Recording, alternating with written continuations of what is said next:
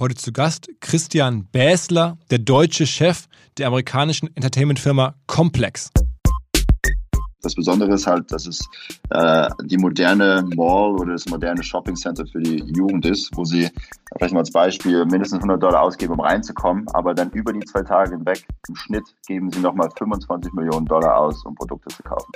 Also das ist im, im Schnitt pro Person 500 Dollar nochmal extra an Umsatz, der generiert wird, um sich dann da Produkte zu kaufen.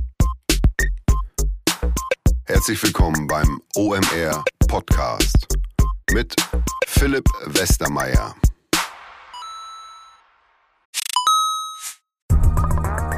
Ihr werdet euch wahrscheinlich fragen, warum unser Partner SalesViewer hier so oft im Podcast wirbt. Aber das ist relativ einfach zu erklären, denn wenn wir hier mittels Podcast Reichweite für SalesViewer erzeugen, dann besuchen natürlich auch hunderte von Menschen die Website von SalesViewer und SalesViewer kann dann mit dem eigenen Tool die Website-Besucher oder deren Firmen vor allen Dingen mit Klarnamen entschlüsseln. Also Podcast-Werbung führt zwangsläufig zu immer mehr Website-Besuchern und Website-Besucher lassen sich in Firmen-Klarnamen von SalesViewer entschlüsseln und zu neuen B2B-Kunden machen. Und natürlich auch wir bei OMR sind sehr zufrieden mit SalesViewer, nicht nur als Kunde, sondern auch als Partner. Wir setzen deren Tool ebenfalls ein zur eigenen B2B-Lead-Generierung und entschlüsseln damit die Website-Besucher von OMR, OMR Reviews oder anderen Tochterfirmen. Man sieht einfach, wer eure Webseiten besucht hat und wofür sich potenzielle Kunden interessiert haben. Neben uns, also OMR, sitzen aber auch noch deutlich größere Firmen wie Stepstone, Avato Systems, Sport5, Talon One oder die Vodafone-Tochter Grand Centrix bereits auf SalesViewer und generieren damit täglich neue B2B-Leads. SalesViewer ist bekanntlich auf unserem hauseigenen Software-Bewertungsportal OMR Reviews das bestbewertete Tool in gleich drei Kategorien und kann jederzeit kostenlos getestet werden. Wer also sehen möchte, wer auf der eigenen Website drauf war und diese Person dann am besten zu Kunden verwandeln möchte, der kann das alles kostenlos ausprobieren. salesviewer.com slash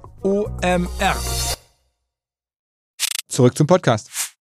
Ich interessiere mich ja immer insbesondere für Menschen aus Deutschland, die irgendwo anders auf der Welt im Medien- und Marketingbereich Karriere machen und ungewöhnliche Dinge tun. Das finde ich irgendwie immer äh, besonders spannend. Und ein solcher Typ ist Christian Bäsler. Habe ich ungefähr vor einem Jahr kennengelernt. Der war auch bei, bei OMR im Mai. Was macht der? Der ist erst 30, kommt aus einem kleinen Ort in Ostdeutschland, war dann lange beim Bauer Verlag und ist jetzt mit 30 Chef eines amerikanischen Entertainment-Konzerns, so muss man das sagen. Die haben mehrere hundert Mitarbeiter bei, bei Complex und die Firma Complex selber ist auch spannend.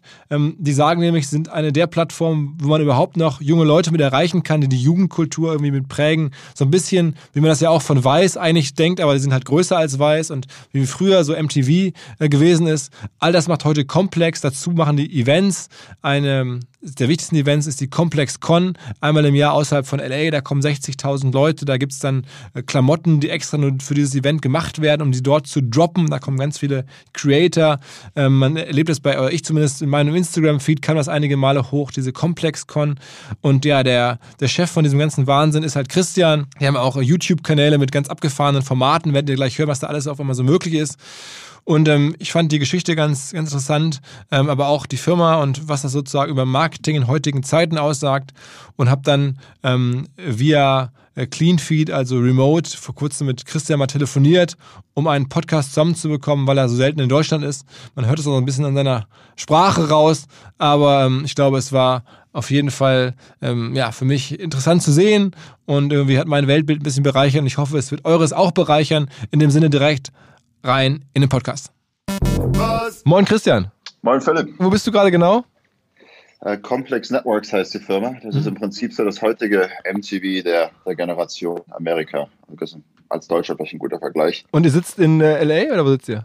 Uh, unser Hauptbüro ist in New York. Wir haben ein Studio mit ungefähr 70 Leuten auch in LA mhm. und dann so verschiedene Büros so über Amerika verteilt als Verkaufsbüros, aber um die 220 Leute in, in New York am Times Square. Okay, okay, okay. Und wie lange machst du das schon? Wie lange bist du schon bei der Firma? Ich bin jetzt knapp zwei Jahre da. Die Firma wurde 2016 nach ungefähr 13 Jahren VC-Zeit von Hearst und Verizon gekauft. Also 50-50 inzwischen ist die, die Besitzerstruktur zwischen Verizon und Hearst. Äh, mhm. und dann kurze Zeit danach habe ich dann hier mitgestartet. Und wie kommt jemand aus Deutschland ähm, an den Times Square in eine, sagen wir das MTV der neuen Generation? Du bist da jetzt, sagst President, ist das sowas wie CEO? Wie muss man sich das vorstellen? Genau, also im Prinzip ist es so der, der Vergleich zum Geschäftsführer. Es gibt jetzt hier noch einen CEO, der das damals mit gegründet hat, vor 17 Jahren, äh, der mich dann hier auch eingestellt hat, der im Prinzip noch so strategisch, visionmäßig mit, mit alles leitet, aber inzwischen alle Geschäftsbereiche in der Firma berichten an mich und ich bin der einzige, einzige Direct Report zu dem CEO. Äh, aber ja, das war jetzt kein sehr direkter Weg. Ich komme ursprünglich aus Ostdeutschland. Das ist vielleicht nicht so der, ähm, das, das Zentrum der amerikanischen Kultur äh, und war, war für, für, zehn Jahre äh, beim Bauer Verlag, heutzutage Bauer Media, ursprünglich erst in Hamburg äh, für vier Jahre in Hamburg und dann über Bauer bin ich dann nach Amerika gegangen, 2012 und durfte dann für Bauer hier das Digitalgeschäft aufbauen, was 2012 tatsächlich noch nicht existierte. Äh, also es war schon so im Prinzip teilweise da, es gab Webseiten, aber es war nicht wirklich ein Geschäft. Und das war äh, tatsächlich äh, bewusst so entschieden worden, weil in Amerika das normale Geschäftsmodell im Magazinbereich äh, ist, Abos ähm, zu äh, im Prinzip zu verschenken und damit dann äh, feste Reichweite für den Anzeigenverkauf aufzubauen. Und Bauer hat das gegen den Trend gemacht und die hatten hier äh, dann im Prinzip sich auf den Newsstand, auf den, äh, auf den Direktverkauf im Supermarkt am Flughafen fokussiert und mhm. waren zu der Zeit tatsächlich der größte Verlag in Amerika, äh, der auf diesem Vertriebsweg dann agiert hat. Äh, und damit gab es dann nicht so das Incentive, da kostenlos Inhalte im Internet wegzugeben und dann alles mit Anzeigen zu verkaufen. Somit gab es da kein Digitalgeschäft. Und ich hatte ursprünglich bei Bauer in Deutschland ein duales Studium gemacht, äh, Wirtschaft und äh, hatte auch vorher schon Webseiten programmiert und war dann hier so hingeschickt worden, äh, um Webseiten selber zu bauen und zu programmieren. Aber gleichzeitig habe ich auch einen journalistischen Hintergrund. Ich war so Lokalreporter bei, bei der lokalen Zeitung da bei mir in der Nähe mhm. äh, in Ostdeutschland und habe dann die ersten Inhalte geschrieben. Wo ist das genau? Wo kommst du denn genau her? Aus Sachsen-Anhalt. Also ursprünglich bin ich in der Nähe von Leipzig geboren, aber habe dann die meiste Zeit in Sachsen-Anhalt dabei Köthen gewohnt, Halle mhm. Saale und mhm. war dann da bei der Mitteldeutschen Zeitung äh, zeitlang da während der Haupt, während der Schulzeit, während des Abiturs, also nebenbei der Lokalreporter.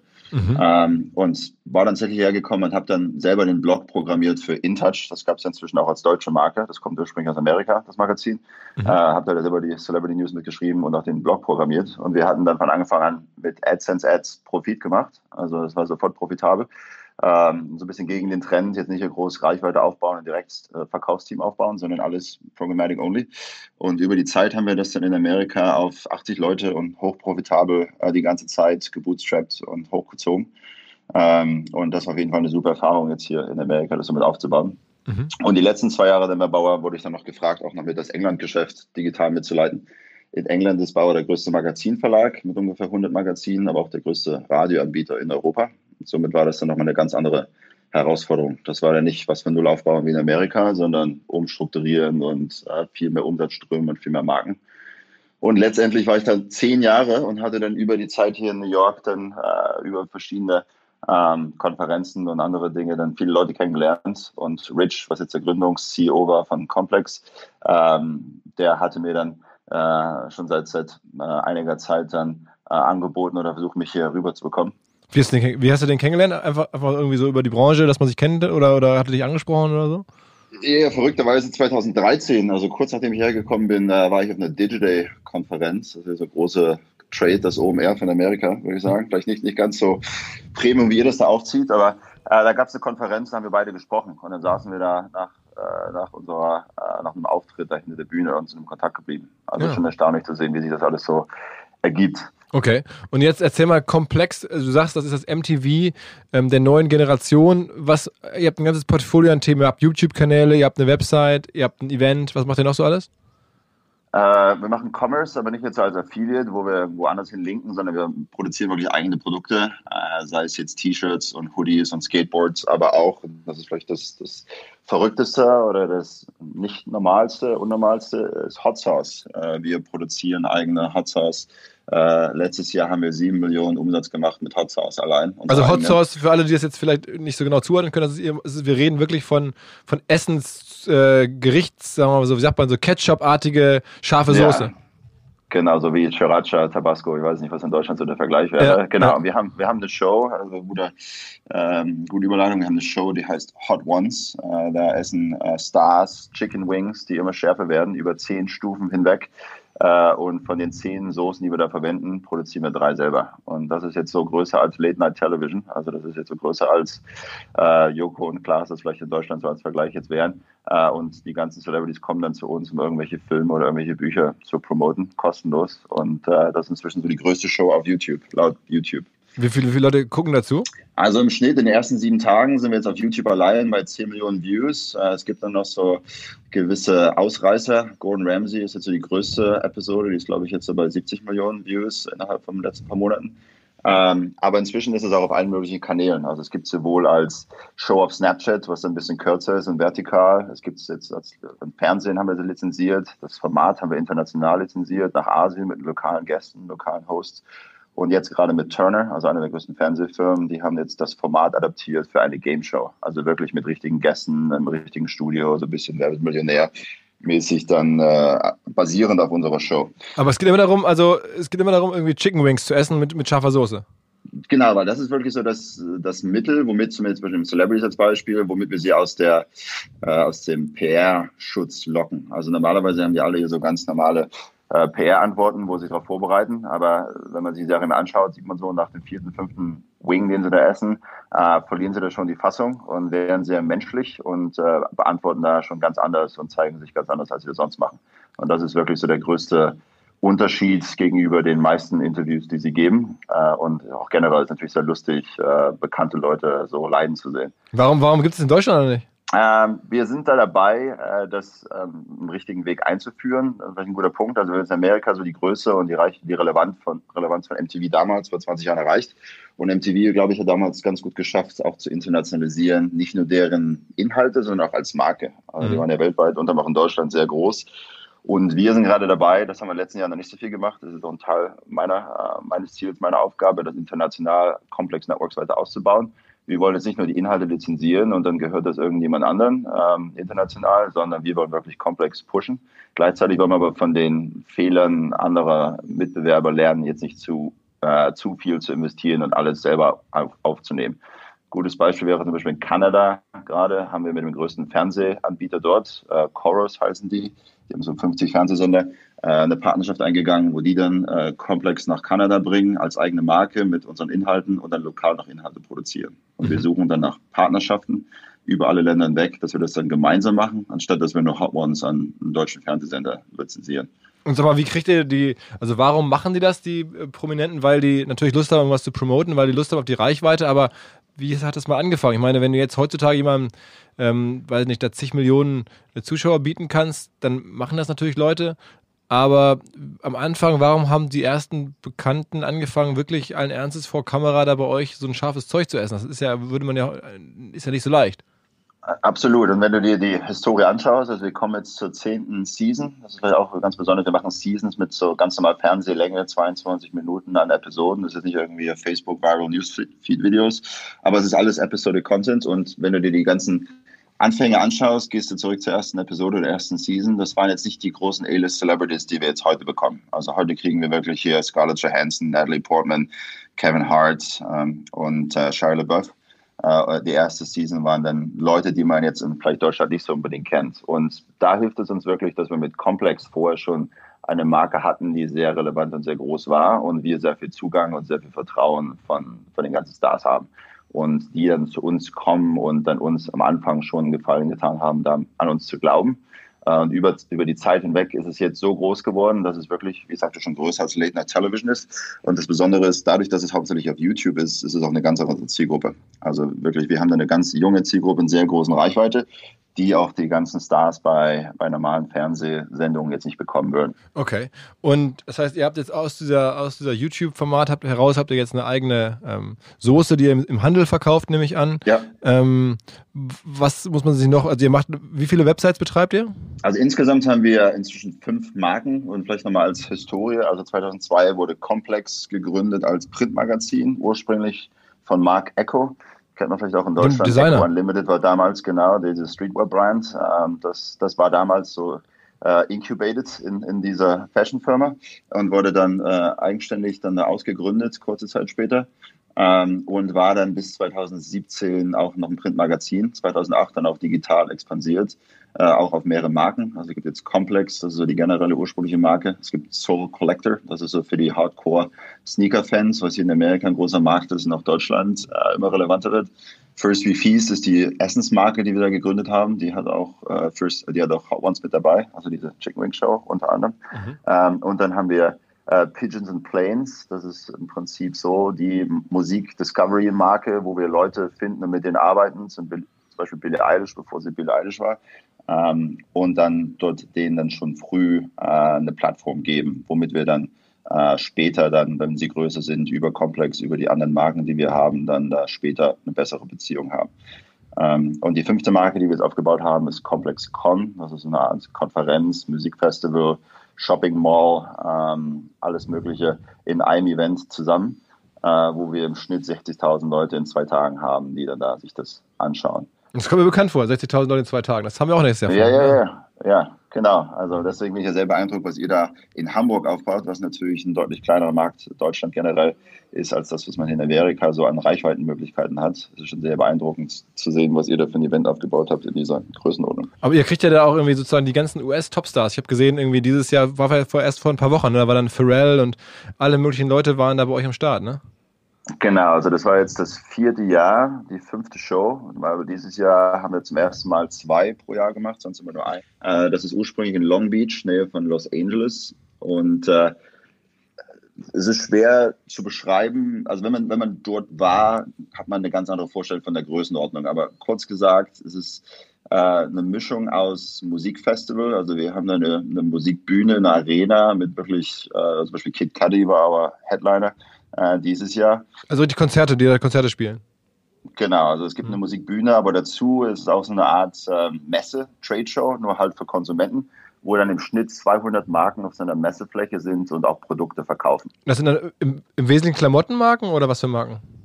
Also es gibt sowohl Klamottenmarken, sei es jetzt Adidas oder Puma oder Reebok, ähm, als auch jetzt Champion zum Beispiel, mhm. ähm, die man jetzt kennt. Äh, hauptsächlich sind es aber up-and-coming Streetwear-Marken. Also es gibt jetzt so Amerika viele wie Union und Chinatown Market, mhm. ähm, die jetzt vielleicht nicht so bekannt sind, aber hier wirklich Leute stundenlang für Anstellungen von denen Produkte zu kaufen. Als auch etablierte, mehr kommerzielle Firmen, zum Beispiel Netflix und HBO, die jetzt nicht unbedingt Produkte verkaufen wollen, aber diese junge Zielgruppe mit Experiential Marketing erreichen wollen. Das heißt, ihr lockt die Leute aber eigentlich an mit, mit, einer, mit einer Art Konzert? Also die zahlen Eintritt, die Besucher auch? Ja, die zahlen im Schnitt mindestens 100 Dollar, um reinzukommen. Es gibt auch VIP-Tickets für 500 bis 700 Dollar. Mhm. Äh, aber ich würde sagen, der, der Hauptgrund, warum sie kommen, ist nicht die Musik. Das ist so ein erwartetes, äh, so erwarteter Nebeneffekt, der dann da ist. Aber wirklich der Hauptgrund, warum Leute kommen, ist diese Messefläche. Dass es da wirklich 200 Marken gibt, 200 Aussteller, die dann da exklusive Produkte verkaufen, die teilweise nur für unser Event produziert werden. Also es gibt da wirklich dann Puma zum Beispiel, die produzieren nur einen Schuh, der dann bei uns dort verkauft wird und äh, teilweise ähm, campen dann die Leute äh, vor der Messehalle, die wir da haben, schon zwei, drei Tage im Voraus, äh, um dann die Ersten zu sein, die sich da anstellen können, um diese Produkte zu kaufen. Mhm. Also die Produkte sind wirklich der Hauptgrund, warum jetzt wirklich da die, die Leute so lange anstehen oder überhaupt hinkommen. Und alles weitere ist dann so die, die Rundum-Erfahrung. Zum Beispiel, wir haben dann noch eine, eine weitere Bühne, wo wir dann äh, Panel-Discussions und Interviews machen mit, mit Stars, äh, zum Beispiel äh, Jane Smith, Tommy Hilfiger, ähm, Lewis Hamilton, die kommen dann da alle hin und ähm, werden dann dort auf der Bühne interviewt oder ähm, diskutieren äh, von einer, von einer äh, Live-Audience. Und dann haben wir auch noch ein Food Festival, da haben wir dann 60, äh, 60 Aussteller, äh, so eine Lagune, die wir da haben, um so einen See, wo wir dann nicht jetzt nur die Food Trucks, sondern auch richtig Restaurants aus der Region äh, da auswählen und denen dann eine Plattform geben, auch wieder exklusive Gerichte zu verkaufen. Kleiner Hinweis für die neuen Ziele. Und zwar Pipedrive kennen wir bei OMR auch sehr gut. Das CRM-System insbesondere für die Förderung des Wachstums kleinerer Firmen. Pipedrive ermöglicht es ganz einfach den Überblick zu behalten über Vertriebsaktivitäten, Gespräche, Abschlüsse. Man verpasst keine Nachfassaktion. Pipedrive ist vor allen Dingen einfach zu bedienen, vollständig anpassbar auf die jeweilige Firma, auf die jeweiligen Teams und erstellt sehr hübsche visuelle Berichte. Darüber hinaus gibt es zahlreiche smarte Automatisierungen. Also geht zu pipedrive.com, um dort eine kostenlose 14-tägige Testversion zu starten.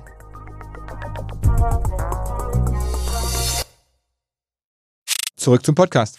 Das heißt, es ist eine, auch bei euch dann umsatzmäßig eine Mischung aus Ticketerlösen und, und Ausstellererlösen am Ende und Sponsoring so. Das sind so die drei Kanäle. Und der vierte, äh, auch ein ganz großer für uns, ist Commerce. Also wir haben die Aussteller, die verkaufen ihre eigenen Produkte. Und dann haben wir da auch selber Produkte, die wir da verkaufen. Äh, so als Beispiel, also Teil des Event Committees, also der, der, Organisationskomitee ist zum einen Pharrell Williams, hast du schon genannt, und der andere ist Takashi Murakami, sehr bekannter, sehr erfolgreicher Künstler zu dieser Zeit, hat ursprünglich vor zehn Jahren so die Kanye West äh, Albums da äh, designt. Ähm, zum Beispiel Graduation. Mhm. Also sehr, sehr detaillierter, sehr, sehr bestimmter Stil, den er da hat. Ähm, und mit ihm machen wir zusammen ähm, Produkte, also von T-Shirts und Skateboards und andere Dinge. Und zum Beispiel dieses Jahr hatten wir mit den Los Angeles Lakers, dem Basketballteam, äh, deren Jerseys alles neu designt. Und wir machen da selber mehrere Millionen Umsatz, unsere eigenen Produkte zu verkaufen. Zusätzlich ah. zu allen anderen. Ach was, okay, das heißt, dann, ja. dann, dann ähm, designt er für euch Trikots und ihr verkauft den exklusiv nur da und das macht dann mehrere Millionen. Wow. Genau, ja. Also mit, uns zusammen. Also er ist da dann nicht unbedingt allein in der Kamera und schickt uns da die Designs, sondern schon sehr enge Zusammenarbeit. Äh, aber genau, also wir haben dann unsere eigene Kollektion, die wir entweder selber machen, was wir schon die letzten paar Jahre gemacht haben, oder in Zusammenarbeit mit anderen, zum Beispiel in diesem Fall ein Sportteam äh, vom Basketballbereich in LA äh, oder in Chicago, als wir die zweite Show dieses Jahr hatten, haben wir mit den Cubs, das ist so das größte äh, Baseballteam in Chicago, auch eine Kollektion gehabt. Ähm, und äh, Prinzip komplex ursprünglich die Idee war, vielleicht nochmal als Hintergrund, das basiert schon sehr stark auf Hip-Hop, also ursprünglich ein Hip-Hop-Magazin, ähm, das äh, sich auf die Convergence fokussiert, das heißt die Überschneidung von gewissen Themen. Es gab damals schon viele Musikmagazine, es gab viele Style-Magazine, es gab viele Food-Magazine, aber komplex die Idee war zu sagen, es kann sich nicht äh, unbedingt jeder in eine in ein in ein Silo oder eine Box identifizieren, sondern es gibt überschneidende Interessen und unsere ursprüngliche Idee war, dass man so diese Plattform für dieses Crossover bietet und das ist auch so die äh, die Idee jetzt bei diesem Merchandise, dass wir dann Murakami zum Beispiel mit den Lakers verbinden und zusammen etwas erzeugen, was es so noch nicht gegeben hat. Mhm, mhm. Okay. Also das heißt, dieses Event ist für euch aber so, sagen wir mal, mit der größte Umsatztreiber für die Firma oder ist das nur ein kleiner Teil? Ein kleiner Teil. Also generell 50 ähm, Prozent unserer Umsätze inzwischen sind anzeigenbasiert, äh, was als digitales Medienunternehmen, glaube ich, schon sehr gut diversifiziert ist im Vergleich zu anderen. Ähm, die anderen 50 Prozent, äh, würde ich sagen, ist, ist gleich gesplittet zwischen den Event-Umsätzen. Also Complexon ist das größte, wir machen noch ein paar andere.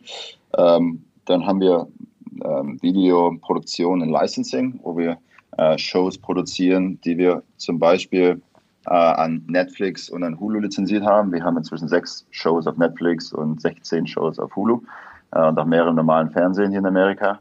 Ähm, das ist ein großes Geschäft für uns. Und das Besondere hier heißt lizenziert. Also das ist nicht eine Produktionsfirma, die jetzt im Auftrag für Netflix Dinge produziert, die dann Netflix gehören, sondern unser Ziel ist immer, dass wir die IP entwickeln und besitzen und darauf dann mehrere Umsatzkanäle aufbauen können, wie im Beispiel von How Once. Also wir wollen da jetzt nicht nur ein Produzent sein, der irgendwann dann da zur Commodity wird, sondern wir glauben, dass die langfristige strategische ähm, äh, der Vorteil für uns ist, dass wir auch wirklich die IP besitzen und mehrere Umsatzkanäle haben. Also IP heißt die Rechte, die Rechte an den an Inhalten sozusagen. Genau, also wir wollen wirklich, dass uns Hot Ones gehört in dem Beispiel, ist vielleicht das, das beste Beispiel, sodass wir nicht nur eine Show wie Hot Ones produzieren und die dann an Netflix verkaufen und die können dann damit machen, was sie wollen, sondern wir finden einen Wege, das entweder selber zu finanzieren oder mit Partnern äh, dass wir das dann ähm, starten können, neue IP wie Hot Ones und darüber dann mehrere Umsatzkanäle aufbauen. Mhm. Also Hot Ones ist ein gutes Beispiel mit der Hot Sauce. Ein anderes gutes Beispiel wäre äh, Sneaker Shopping ist eine andere Show, die wir haben. Da geht äh, einer unserer Hosts in Sneakerläden und interviewt da Stars wie Cristiano Ronaldo äh, zu deren Leben, aber halt im Zusammenhang mit, welche Sneaker haben sie am meisten beeinflusst. Auch eine der größten Shows auf YouTube momentan. Mhm. Äh, und unter anderem zum Beispiel verdienen wir da mehrere Millionen pro Jahr inzwischen mit einem Education-Programm, äh, das heißt Sneakers Essentials, äh, wo wir unserer Zielgruppe zeigen, wie sie in die Sneaker-Industrie einsteigen können, jobmäßig. Ähm, das ist so ein E-Learning-Programm. Und mhm. das ist hochprofitabel. Und das wäre wiederum nicht möglich gewesen, wenn wir Sneaker Shopping äh, verkauft hätten als, als Produktionsfirma. Okay, okay. Hätte ich jetzt nie gedacht, ja. dass so viele Leute lernen wollen, kostenpflichtig, wie man in die Sneaker-Industrie einsteigen kann. Das ist ja, also Ja, wir machen gerade ein zweites Programm, das kommt jetzt nächste Woche raus. Das, das heißt Streetwear Essentials, wie man im Prinzip als Streetwear-Designer oder in die Streetwear-Industrie einsteigt, was gerade in Amerika die größte Industrie im Fashion-Bereich ist und sehr stark den Luxusbereich gerade beeinflusst. Äh, also zum Beispiel äh, Virgil Abloh, mhm. äh, der war wie Pharrell und Takashi Murakami Teil unseres Host-Committees für die ersten drei Jahre von ComplexCon. Also mhm. wir haben eine sehr gute Beziehung mit ihm und er war Teil dabei, das alles zu organisieren. Er war jetzt ähm, oder ist noch momentan der Head of Men's Design at Louis Vuitton. Also mhm. eine sehr hohe Überschneidung zwischen den ganzen Welten. Mhm. Ähm, und das sehen wir auch, wenn wir jetzt ComplexCon organisieren, gibt es auch sehr viele Luxusanbieter zwischen, die dann Teil dieses, dieses Programms sind. Okay. Aber ähm, die ganzen Menschen, die kommen, das sind dann wirklich, wie alt sind die dann? Das eher so, sagen wir mal, in ihren 20ern, in ihren 30ern? Ich stelle mir das schon, das ist schon so der amerikanische Hipster wahrscheinlich, ne? Äh, es ist sehr durchmischt. Also Komplex, wie gesagt, fing 2002 als Printmagazin an. Und äh, was mich sehr beeindruckt hat, bevor ich hier angefangen habe, ist, dass Komplex wirklich eine der wenigen Medienmarken ist, die nicht in ihrer Alters, äh, mit ihrer bisherigen Zielgruppe gealtert ist. Also viele Marken äh, bleiben dann relevant mit der Zielgruppe, die sie ursprünglich haben. Aber Complex ist wirklich sehr divers. Es gibt teilweise noch die Nutzer von früher, die das jetzt weiter konsumieren, aber natürlich auch die jüngeren Zielgruppen, die wir jetzt über TikTok oder Snapchat oder Instagram erreichen. Äh, generell sind wir jetzt in Amerika die größte, die größte Medienfirma für 18 bis 34er Männer. Also doppelt so groß wie Weiß im Prinzip, laut Dopp Comscore. Okay, doppelt so groß wie Weiß. Ich meine, das, man hört ja. ja. immer, warum, was machen die besser, dass man Weiß so kennt? Und Komplex, wahrscheinlich werden jetzt einige Hörer sagen, Komplex habe ich noch nicht gehört. Den Namen Weiß kennen viele. Wo ist der Unterschied? Ich würde sagen, die haben äh, mehr Marketing gemacht, ihre Marke aufzubauen generell. Also ich glaube, die haben mehr als eine Milliarde damals äh, aufgenommen an, an, Investments. Wir haben nur um die 35 Millionen aufgenommen bis zum Zeitpunkt unseres Verkaufs. Also wir haben nicht so viel investieren können oder auch wollen zu dem Zeitpunkt, äh, diese äh, Perception aufzubauen. Aber gleichzeitig haben sie natürlich auch aggressiver international sich ausgeweitet, wo wir jetzt hauptsächlich in Amerika äh, bisher uns fokussiert haben. Deswegen kennt man Weiß in Deutschland wahrscheinlich eher als Komplex. Aber in Amerika Komplex ist wirklich die größte Jugendmedienmarke für diese 18- bis 34-jährige Zielgruppe. Mhm. Okay, aber das heißt dann, die kommen dann auch zu dem Event. Das heißt, wenn man über das Event läuft, dann sieht man diese Menschen dann auch live. Logisch, logischerweise. Genau, das ist so, vielleicht nochmal als Hintergrund, also als Mark Echo ursprünglich diese Idee hatte, war seine Idee nicht noch ein, ein neues, ähm, ein neues Magazin zu finden, das sich da jetzt mit den vorhandenen Magazinen konkurriert oder das nächste MTV aufzubauen, sondern so der, der North Star war zu sagen, wir wollen hier das Youth Culture Disney aufbauen. Und Disney nicht jetzt im Sinne von Mickey Mouse, sondern Disney im Sinne von wir haben IP, die wir besitzen, wo es dann da passionate Audiences gibt, die dann da, ähm, da Dinge kaufen oder konsumieren. Und Hot Ones wiederum ist ein gutes Beispiel. Äh, wir verkaufen dann die Hot Sauce in den Merchandise, aber Leute kommen dann auch zu ComplexCon, was im Prinzip unser Disneyland ist, äh, um sich dann da live die Hot Ones Challenge äh, entweder anzuschauen oder sogar mitzumachen. Also es ist alles ein, ein 360-Grad-Universum, was wir aufbauen über jede unserer Marken anstatt dass wir jetzt nur über ComplexCon als ein separates Eventsgeschäft nachdenken. Alle mhm. unsere Host-Stars, Marken tauchen da auf und es ist wirklich alles miteinander verbunden. Ja, also das kommt mir bekannt vor. Also wir machen das ganz viel anders, viel kleiner natürlich in Deutschland im fachlichen Bereich, aber also klingt total äh, solide und, und, und irgendwie zeitgemäß. Was macht eigentlich Mark Echo heutzutage? Äh, der ist immer noch involviert als äh, Creative ähm, Supervisor Advisor, also ist strategisch noch ähm, verfügbar, aber hauptsächlich kümmert er sich jetzt äh, um äh, die, die, darum, die ähm, Ausbildung oder die äh, Education äh, hier in Amerika zu reformieren. Arbeitet jetzt mit Loreen Jobs, also Steve Jobs ist Witwe, bei Emerson Collective hauptsächlich. Da geht es dann wirklich darum, Programme in Amerika aufzubauen, um das Schulsystem zu revolutionieren. Das heißt, er ist aus, aus dem Business-Game erstmal ausgestiegen. Ja, also er hatte dann immer so den Drang gehabt oder das Interesse gehabt, da nochmal in den Education-Bereich was zu machen und damit hatte sich das so ergeben. Ähm, aber er ist immer noch involviert, wenn es so um große Ideen, Projekte geht wie ComplexCon, um zu sehen, wie bleiben wir innovativ und was machen wir als nächstes. Wie, wie groß ist denn die Firma jetzt im, umsatzmäßig? Also macht ihr jetzt irgendwie schon hunderte von Millionen Umsatz oder wie muss man sich das vorstellen? Äh, ja, die genauen Zahlen kann ich ja nicht nennen, weil es eine private Firma ist, aber ja, das stimmt. Also wir sind in der Größenordnung und im Vergleich zu allen anderen, also jetzt vielleicht wieder Weiß als bekanntes Beispiel, im Gegenzug zu denen sind wir tatsächlich profitabel. Also mhm. Weiß und alle anderen, was wie die man so kennt, verlieren noch relativ viel Geld. Äh, wir sind eine der wenigen in dieser Größenordnung, die auch tatsächlich profitabel sind. Mhm. Aber, das heißt, wir reden jetzt so von 100 Millionen dann oder, oder, oder 500 Millionen Umsatz? Also größer. Ja, dazwischen. Dazwischen. Äh, zwischen, zwischen den beiden Zahlen. Okay. Und was, was ja. Äh, ermöglicht euch, profitabel zu sein? Ich meine, die versuchen das ja auch, aber ähm, seid ihr effizienter in der Content Creation oder habt ihr über die, über die Live-Events, über das Merchandising andere Erlösströme, die die nicht so haben? Oder habt ihr ein besseres IP-Geschäft, aber das haben die auch zum Teil? Also, was ist da der Unterschied? Also, sowohl als auch, als das Vergleich. Wir haben 300 Mitarbeiter hier äh, bei der Größenordnung des Geschäfts, das wir gerade besprochen haben, wo mhm. alle anderen, die man so kennt, eine Vielzahl dessen haben. Also unsere, unsere Kosten sind auf jeden Fall deutlich geringer, aber gleichzeitig, wie du sagst, auch unser Geschäftsmodell ist anders in dem Sinne, dass wir nicht so vertikal über unsere verschiedenen Geschäftsbereiche nachdenken. Weiß zum Beispiel sind sehr erfolgreich, was das Produktionsgeschäft angeht, aber die verkaufen dann halt Shows an Netflix und Hulu. Die können dann, dann nicht äh, dieses Commerce-Geschäft zu diesen Shows dazu aufbauen. Dadurch, dass wir die IP besitzen und mehrere Umsatzkanäle haben, äh, können wir da wirklich viel mehr Geld für eine Show oder für ein IP rausholen als alle anderen. Zu höheren Margen. Und, und was haben sich jetzt, also Verizon ist ja eine Telekommunikationsfirma und Hearst ist eine klassische Verlag, glaube ich. Ne? Wie kamen die jetzt dazu, euch zu kaufen?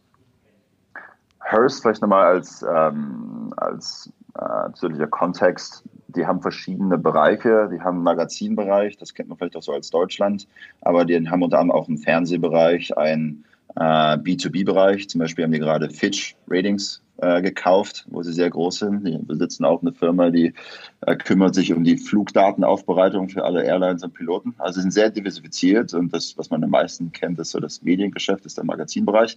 Wir sind in Abteilung von Hearst, die heißt Entertainment and Syndication. Das ist nur deren deren Later Stage Media Investments zum Beispiel gehört den Teil von ESPN, dem großen Sportsender aus Amerika, mhm. äh, und ein Teil von A&E ist auch so ein großer Fernsehsender und wir sind in diesem Bereich. Wir sind jetzt nicht im Magazinbereich äh, von Hearst, also davon losgelöst. Mhm. Und Verizon äh, hatte damals äh, zum Zeitpunkt, als sie uns gekauft haben, gerade versucht, einen Netflix-Wettbewerber aufzubauen, der hieß Go90, ähm, der inzwischen eingestellt wurde. Aber gleichzeitig haben sie dann zu dem Punkt auch äh, AOL und Yahoo gekauft und alles, was da dazugehört. Also von TechCrunch zu Tumblr, was sie damals dann als Yahoo noch Teil mitbekommen haben und inzwischen wieder verkauft haben.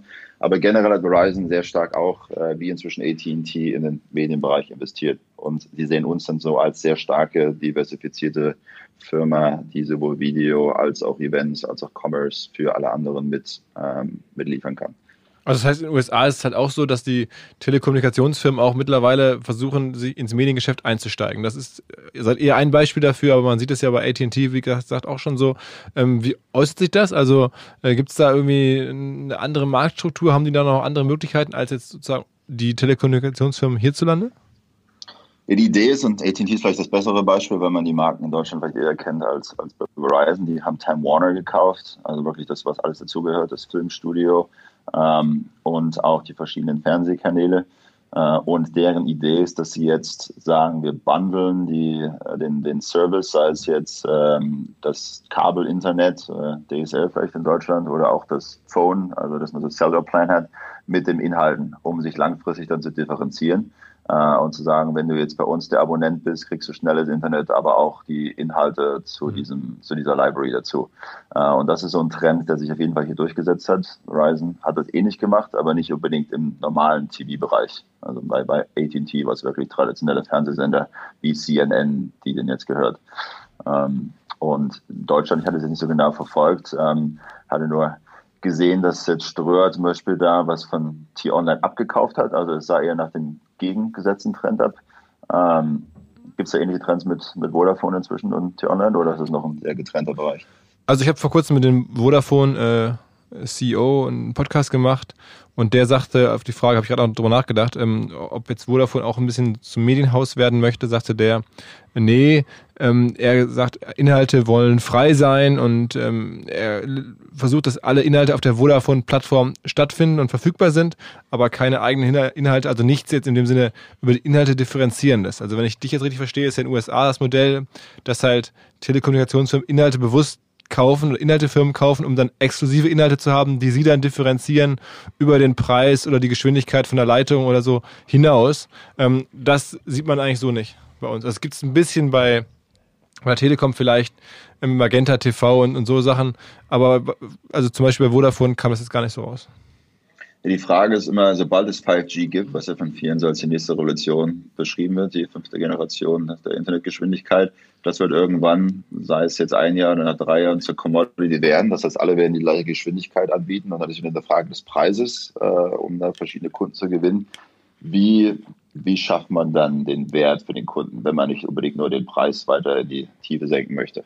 Mhm. Und die Philosophie hier war halt zu sagen, wir können dann durch das Bundle das möglich machen. Ich glaube nicht, dass es zu dem Punkt kommt, dass du nur Time Warner Filme schauen kannst, wenn du AT&T Abonnent bist. Aber du wirst halt die kostenloser, günstiger schauen können, wenn du AT&T Abonnent bist. Das mhm. heißt, für die ist es um das Value Creation, damit es nicht unbedingt eine Preissenkung als einzige Wettbewerbsmöglichkeit geben wird. Und können die Verizon Abonnenten günstiger auf die ComplexCon gehen oder so? Äh, das gibt es so nicht, nein. Äh, wir haben verschiedene Integrationen, sei es jetzt unsere Videoinhalte sind über die ganzen äh, Verizon Media ähm, Kanäle verfügbar, also Yahoo, AOL zum Beispiel als die bekanntesten in Deutschland. aber mit dem Event selbst gibt es da keine, keine Integration. Mhm.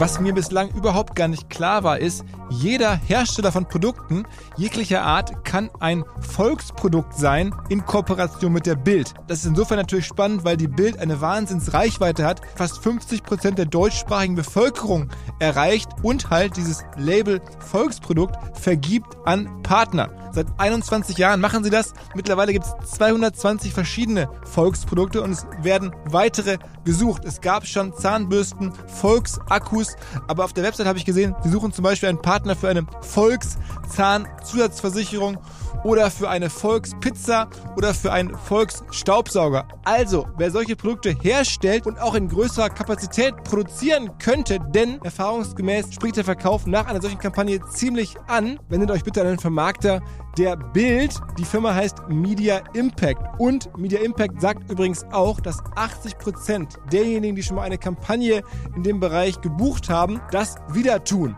Wer jetzt hier erstmals von dieser Möglichkeit gehört hat, bekommt auf seine erste Buchung auch ein Media-Bruttovolumen von 220.000 Euro on top. Wendet euch dazu bitte direkt an Media Impact ein Wort www.volks-produkt.de slash Bild slash Volks-Produkt und erwähnt einfach im Gespräch mit den Ansprechpartnern und Ansprechpartnern dort, dass ihr über OMR kommt und dann gibt es diesen Zuschlag. Zurück zum Podcast. Und es ist für dich schwierig, so als deutscher Typ, ich meine, du sprichst jetzt ja schon sogar, wenn man dich so sprechen hört, leicht im amerikanischen Einschlag, ähm, aber trotzdem so in diese ganze amerikanische äh, Lifestyle- und Kulturwelt reinzukommen, weil ich, das ist ja schon auch sehr anders da. Also ich meine, die, zu verstehen, wer sind die Player, wer macht was. Das ist ja sozusagen der, der Junge aus Ostdeutschland, der dann lange beim Bauer Verlag, wenn auch in den USA tätig war, ist jetzt ja nicht der, ja. der, der, der Typ, der normalerweise mit Pharrell Williams am Tisch sitzt oder mit irgendwie Mark Echo darüber diskutiert, keine Ahnung, wer irgendwelche Klamotten droppt bei einer Konferenz in, in, in Long Beach? Ja, es war auf jeden Fall am Anfang nicht einfach. Wie gesagt, ich bin seit 2012 hier, seit sieben Jahren und auf jeden Fall fällt es mir inzwischen schon schwieriger, mich vor allem beruflich auf Deutsch auszudrücken, äh, auszudrücken weil ich ja den wenigsten äh, Umgang noch auf Deutsch habe. Das ist auch über Bauern noch ein bisschen mehr der Fall. Ähm, aber kulturell auf jeden Fall war es natürlich am Anfang eine große Anpassung. Sei es jetzt, was das Arbeitsumfeld angeht, also was so die Kultur ist. Gerade New York ist, glaube ich, ein bisschen aggressiver generell als Umfeld als, als Deutschland, äh, als auch von, von wie man jetzt dann hier Mitarbeiter hired und fired. Das ist alles ein bisschen äh, dynamischer, als es in Deutschland der Fall ist. Äh, und dann Complex ist, glaube ich, nochmal eine andere äh, Liga. Also bei Bauer vorher war schon noch sehr viel deutsch-ähnliche Kultur, dadurch, dass das so das, das äh, Geschäft von der, von der deutschen Firma war. Äh, aber bei Complex, abgesehen jetzt von der, von der amerikanischen Kultur als amerikanische Firma, gibt es ja nochmal eine große äh, inhaltliche Kultur. Also mhm. es ist wirklich alles basierend auf Hip-Hop-Culture, Sneaker-Culture, Streetwear. Ähm, und da wird schon am ersten Tag mehr, als ich angefangen habe, äh, darauf geschaut, was für Sneakers ich trage, als dass das bei der Bauer der Fall war. Wie, Also wie bist du jetzt? Der, ich bin 30. 30? Ja. Boah, das ist ja noch derbe jung. Ja. Krass. Dafür, dass du jetzt schon da 300 Mitarbeiter hast? Ja, doch ich hatte dadurch, dass ich bei Bauer da die Möglichkeit hatte, das Digitalgeschäft relativ früh aufzubauen, äh, früh sehr äh, große Chancen bekommen äh, und über die Zeit dann äh, mit, mit guten Ergebnissen da das Digitalgeschäft profitabel aufzubauen und das gleiche dann in England zu machen. Ähm, sehr früh sehr große Chancen weiter mir ermöglichen können und bin auf jeden Fall äh, sehr dankbar, jetzt hier bei der Firma sein zu können in dieser Größenordnung, Wow. in dem Alter. Ja. Okay, nicht schlecht, nicht schlecht. Das ist ja okay. Ich hätte jetzt irgendwie gedacht, du bist schon, weiß ich nicht, sechs, sieben, acht Jahre älter. Ähm, Ja.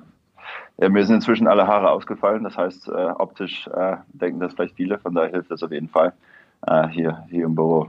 Aber das heißt, du bist trotzdem jetzt sozusagen äh, der, einer der Top-Bachelor in New York. Äh, ich habe mich vor drei Jahren verlobt. Das heißt, ich bin nicht mehr Junggeselle dem Sinne.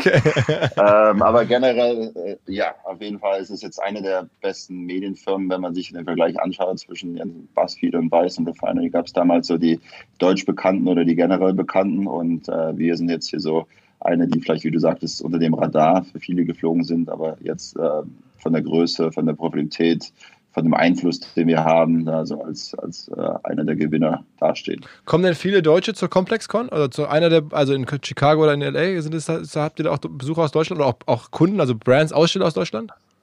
Ja, also wie gesagt, Adidas ist natürlich ein großer Partner von uns äh, generell. Ähm, und Puma ist auch einer der so großen Partner von uns, also echt als deutsche Kunden, die man kennt. Ähm, und äh, im Streetwear-Bereich ähm, gibt es eigentlich nicht so viel, die jetzt aus Deutschland kommen und sich in Amerika etabliert haben. Das geht eher noch den anderen, den Weg andersherum. Also das ist von Amerika aus eher nach dem Rest der Welt äh, exportiert. Und aber Besucher, also jetzt sind das Touristen oder jetzt irgendwie Sneaker-Freaks oder, oder, oder einfach Kulturleute da sehen wollen, das sehen wollen, dabei sein wollen? Ja, also von Zielgruppe her tracken wir das jetzt nicht unbedingt, woher die Leute kommen. Also um ein Ticket zu kaufen, muss es nicht über die angeben, wo du, wo du herkommst. Äh, Im Schnitt äh, sind 70 Prozent der Leute, wenn wir, wenn wir das Event machen, von dieser Region. Also aus LA kommen 70 Prozent zu dem Event nach LA, äh, gleich mit Chicago und die anderen 30 Prozent reisen. Das kann aber auch Reisen von New York heißen oder von San Francisco. Ähm, ob die international herkommen, äh, wissen wir da nicht momentan so im Detail.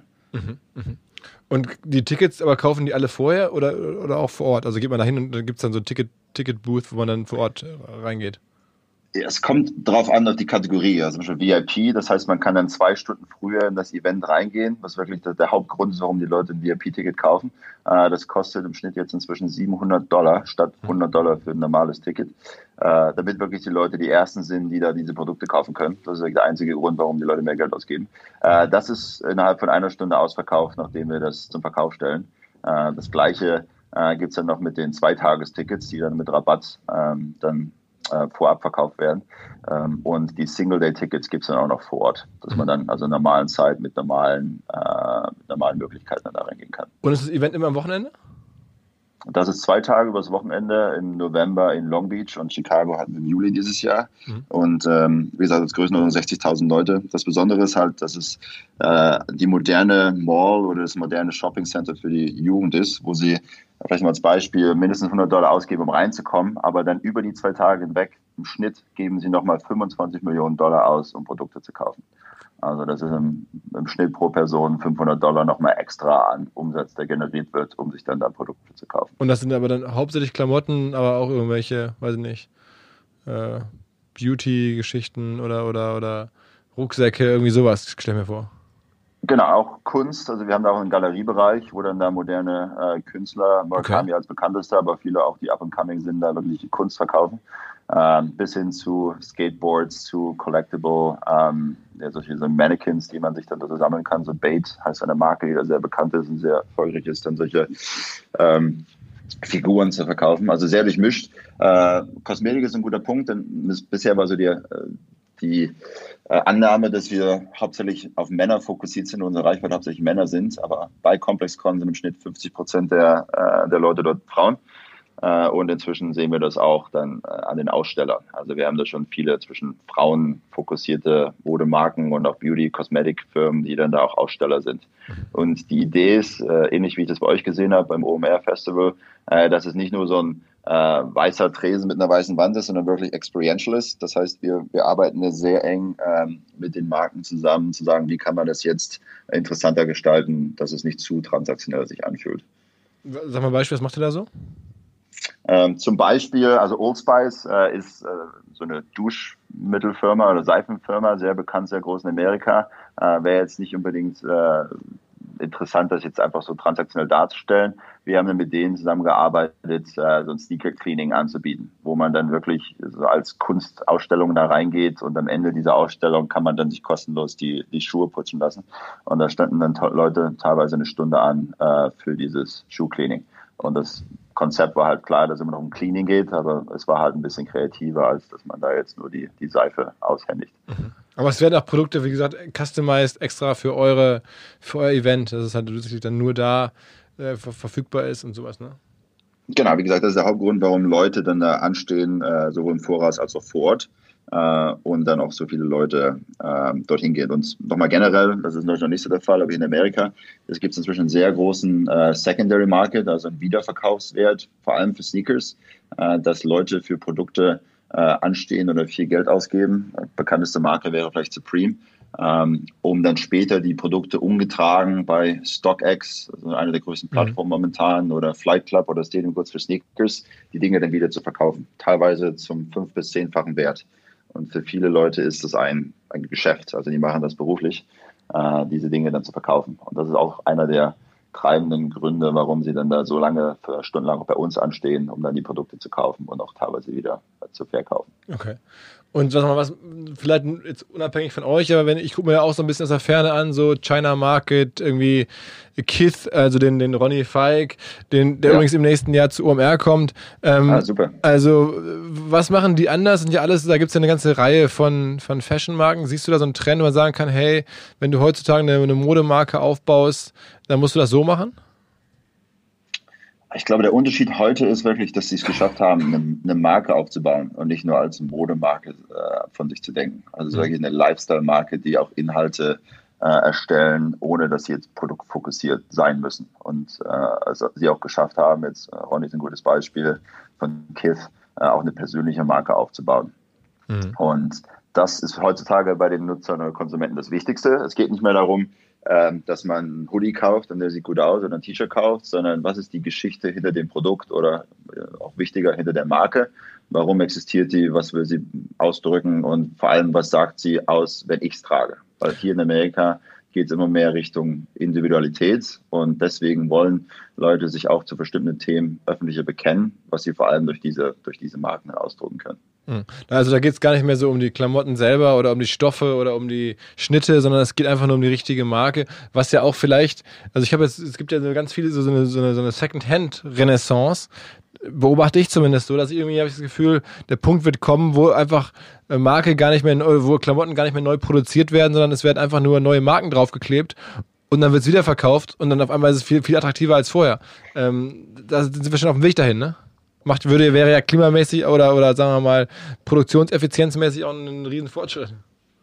Absolut, also gerade mit dem Thema Fast Fashion ist es auf jeden Fall etwas, was langfristig gelöst werden muss. Sustainability ist ein großes Thema.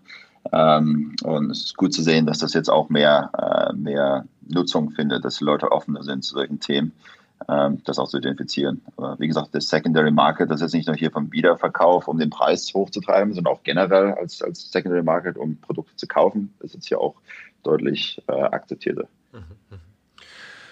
Okay, krass. Also, ähm, ja, wer Lust hat, wann ist die nächste Complex in Chicago im, im Sommer dann wieder? Genau, und dann im November, also Chicago war das erste Mal, dass wir da waren. Das war kleinere Größenordnung, also von 30.000 Leute. Long Beach, das ist äh, im November, äh, die ursprüngliche Location, da hatten wir 60.000 Leute. Also mhm. ungefähr doppelt so groß, nicht nur von Anzahl der, der Teilnehmer oder der Leute dort, aber auch von der Fläche und dem Angebot, was wir dann da bieten können.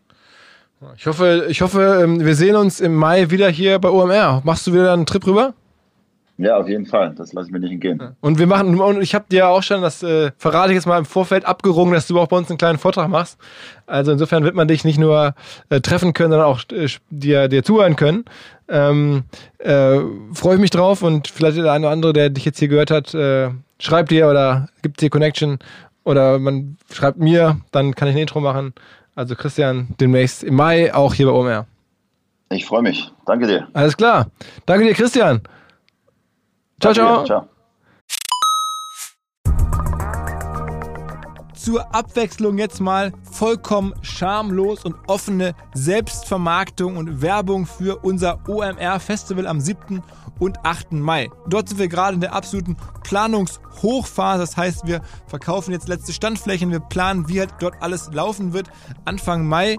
Und weil das so ist und weil wir noch einige Flächen und Möglichkeiten, Masterclasses, Präsenzen frei haben, wollte ich nochmal dazu aufrufen, sich da bitte zu melden, wer noch nach neuen Kunden, nach neuen Leads sucht, wer eine Plattform sucht, um seine Brand transparenter und sichtbarer zu machen, wer in irgendeiner Form nach Nachwuchs, nach Talenten sucht.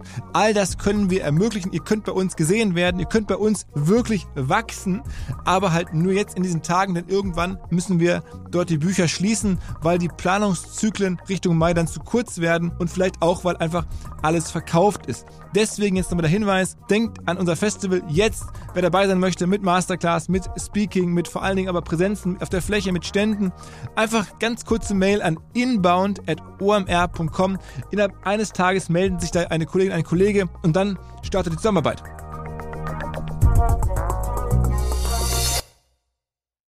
Zurück zum Podcast.